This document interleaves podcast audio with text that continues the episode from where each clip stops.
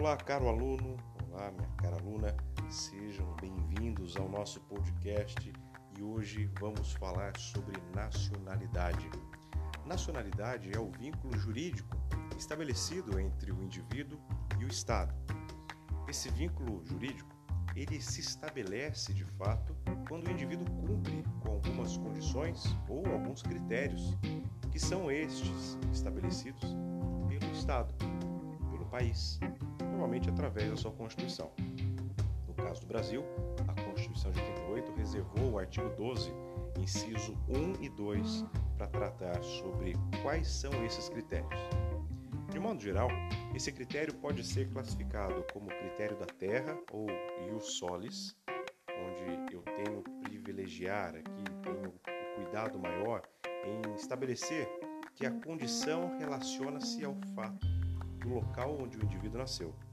Por outro lado, eu tenho o critério do sangue, chamado também de ius sanguinis ou critério da hereditariedade, onde privilegiaríamos, onde privilegiaremos, aliás, o aspecto hereditário. Ou seja, muito embora você nunca tenha pisado em determinado país, pelo fato de que ele traga essa, esse maior valor à hereditariedade, se seu avô, se seu bisavô, se seu tataravô tiver nascido nesse país, você conseguindo demonstrar o vínculo entre vocês, você conseguirá, de modo também, no mesmo sentido, a conseguir, a conquistar o vínculo de nacionalidade com, aquela, com aquele Estado. Nós temos como exemplo, já não tão distante da realidade da maioria, né? até porque o Brasil é formado por uma miscigenação de etnias, de origens, mas, sobretudo, com relação aos italianos, você conseguia aí alcançar a sua dupla nacionalidade fazendo prova dessa hereditariedade a partir de seus é, pais, avós, bisavós e assim por diante. Bom, critério da terra, o, atenção, o critério está associado ao local, né? critério do sangue, preocupação aqui, a atenção se volta à hereditariedade.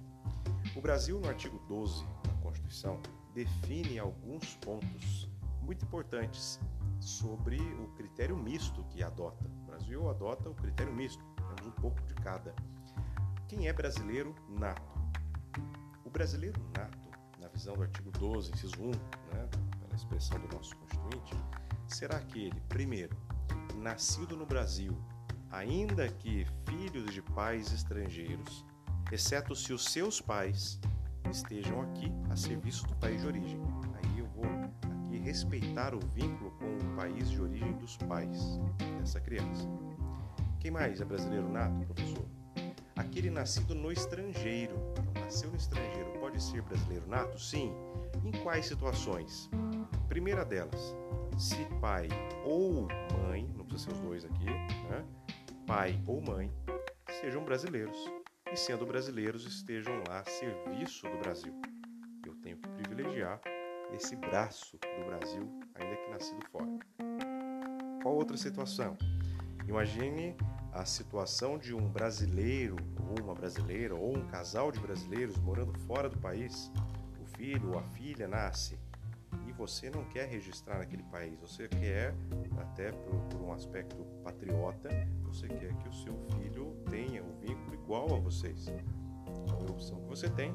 Dirigir-se até uma autoridade consular onde procederão com o registro dessa criança que mesmo nascendo fora, mesmo que os pais não estejam a serviço do país, mas sendo registrado junto a uma repartição brasileira competente, consulado, embaixada, possa vir a ser registrado como brasileiro nato. Será que tem alguma outra opção? Tem. Vamos imaginar que os pais não tenham procedido com esse registro, por qualquer que seja a razão. Se essa criança, filhos de brasileiros, pai ou mãe, né, ou, ou os dois, que não estão a serviço do país também não procederam com o registro dessa criança junto à autoridade consular competente, essa criança, quando adquirida sua maioridade, portanto já adulta, e vindo a residir no Brasil de modo definitivo, claro que posteriormente ela pode voltar para o país estrangeiro, né? mas vindo a residir no Brasil, após a maioridade, a qualquer tempo e optando, obviamente, pode escolher pela nacionalidade brasileira. Vejam que são várias as hipóteses que o Brasil garante de se trazer aqui o estabelecimento de vínculo entre o indivíduo e o Brasil na condição do artigo 12, inciso 1 da Constituição, ou seja, brasileiro nato. E o naturalizado? O naturalizado, a Constituição vai trazer um vetor, um vetor interessante, importante de se analisar. Veja, o artigo 12, inciso 2 da Constituição diz que será brasileiro naturalizado ou são naturalizados quem? Se você analisar, há um privilégio, entre aspas, ou há um olhar mais cuidadoso quanto aquele que tem origem em um país que não seja o Brasil, mas que o idioma oficial seja o português, aquele conceito subjetivo de nação, né? Se o sujeito tem, portanto, origem em um país onde o idioma oficial seja o português, será exigido dele pelo menos um ano de residência ininterrupta e que ele possua idoneidade moral. E se ele for de origem em outro país, onde o idioma oficial não seja o português? Eu costumo, em aula, dar o exemplo da minha amada avó, Anice, de origem síria, né? depois de muitos anos veio a requerer sua naturalização no Brasil. Para estes, como sírios, que estejam no Brasil, quais são os critérios que podem ser aqui exigidos pelo texto constitucional? O critério será de permanência, de residência técnico. A, expressão técnica é residência por mais de 15 anos. 15 anos ininterruptos. E aqui eu preciso de idoneidade aqui se exige não a idoneidade. A Constituição criou a distinção de, no caso destes, onde o país de origem não tenha adotado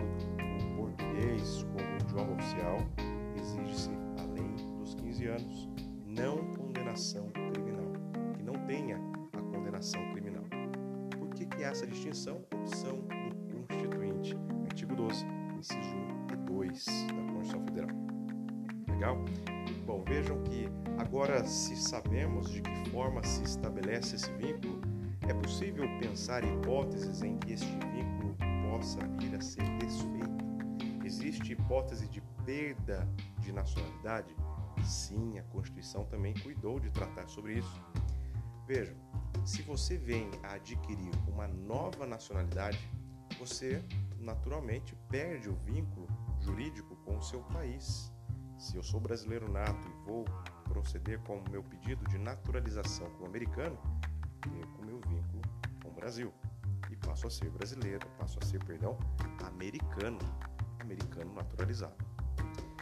Agora, e se essa naturalização vier a ser exigida do indivíduo como condição de que ele permaneça, para que ele possa permanecer no país ou para que ele possa exercer algum direito. Exemplo comum que trabalho em aula, se você é meu aluno, você já deve ter ouvido, que é o seguinte: o sujeito vai para os Emirados Árabes para dar aula de jiu-jitsu, né? algo comum, né? jiu-jitsu nos Emirados Árabes, além de compor aí a grade, um componente curricular né? na escola pública, é um um esporte em ascensão nos Emirados, no mundo geral, né? Mas enfim, você vai para lá e para que você possa alugar uma casa, para que você possa comprar um imóvel, para que você possa comprar um carro, vamos imaginar hipoteticamente que seja exigido do brasileiro que ele seja naturalizado árabe. E aí? Né? Você tem que estar vinculado ao país de forma jurídica, portanto.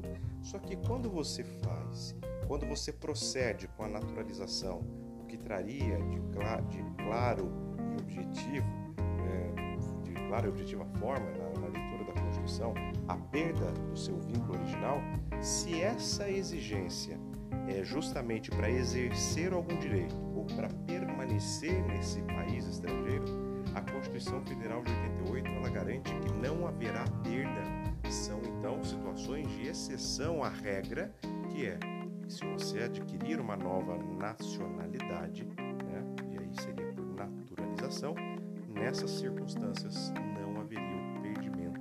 Você não perderia o vínculo original. Ok? Qual outra forma de perder a nacionalidade? Aí temos o caso daquele que fez o seu pedido de naturalização brasileiro nato, artigo 12, inciso 2 e por cancelamento do seu pedido cancelamento da sua naturalização, ele venha a perder, normalmente envolvendo aqui é, crimes em que se verifica uma afronta né, ao interesse nacional, perigo, enfim, entre outras situações que a lei específica vai abordar. Em situação onde eu tenho cancelamento da naturalização, eu tenho a perda da nacionalidade. Ok?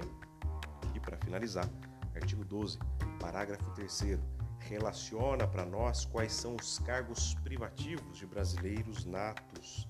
Vejam que não pode existir distinção de tratamento entre brasileiro nato e naturalizado. No entanto, esse impeditivo tem como destino o legislador infraconstitucional. O legislador não pode, por lei, portanto, criar hipóteses ou situações de distinção, mas o próprio texto constitucional, e de fato isso acontece, parágrafo 3, artigo 12, repito, diz: são privativos de brasileiros natos os cargos de presidente e vice-presidente da República, presidente da Câmara dos Deputados e do Senado Federal, o cargo de ministro do Supremo, de carreira diplomática e de oficial das Forças Armadas. E por final, inciso 8, inciso 7, perdão, inciso 7 diz o ministro de Estado da Defesa. Interessante notar que o inciso 1, 2, 3 e 4 eles relacionam os chamados substitutos legais do presidente da República. Tem o vice-presidente, que é o sucessor, além de substituto, e traz na sequência o presidente da Câmara, do Senado e ministro. Por que, que o Constituinte relacionou presidente da Câmara, presidente do Senado, mas não mencionou presidente do, do STF, mas sim ministro? Importante lembrar que há um rodízio de presidências, né? Cada biênio você tem a alternância do presidente do STF. Por essa razão, qualquer ministro pode vir a ser presidente do Supremo. Por isso, o Constituinte, atento a isso, estabeleceu que o cargo de ministro, claro, também é aquele que vai ocupar a função de desempenhar e de trazer a última interpretação da lei com relação ao texto constitucional, da própria Constituição também, guardião, não é isso? Brasileiro nato. A Constituição tem outros momentos em que traz essa distinção. No artigo 5 ao falar que somente o brasileiro naturalizado pode ser extraditado, o nato não pode. No artigo 89, ao descrever a relação de cargos e daqueles que irão compor o chamado Conselho da República, muito estudado quando diante da intervenção federal, do estado de sítio e do estado de defesa, você vai perceber também que a composição se dá parte dela por brasileiros natos. Então, para que a gente possa consolidar, pode ter distinção de tratamento entre natos e naturalizados, sendo que o nacional é justamente o nato ou o naturalizado? Sim, a distinção só se for aquela tratada na Constituição Federal. Não é possível que a lei estabeleça essa distinção. Meus amigos, espero que tenham gostado desse nosso primeiro contato aqui sobre o tema de nacionalidade, revisando, apontando fazendo algumas reflexões sobre institutos do direito constitucional. Fico à disposição nas redes sociais. Meu Instagram é @savio.chalita. Mande sua dúvida, sua sugestão de um próximo tema a tratarmos aqui no nosso podcast. Um grande abraço, fique com Deus e bons estudos. Até mais.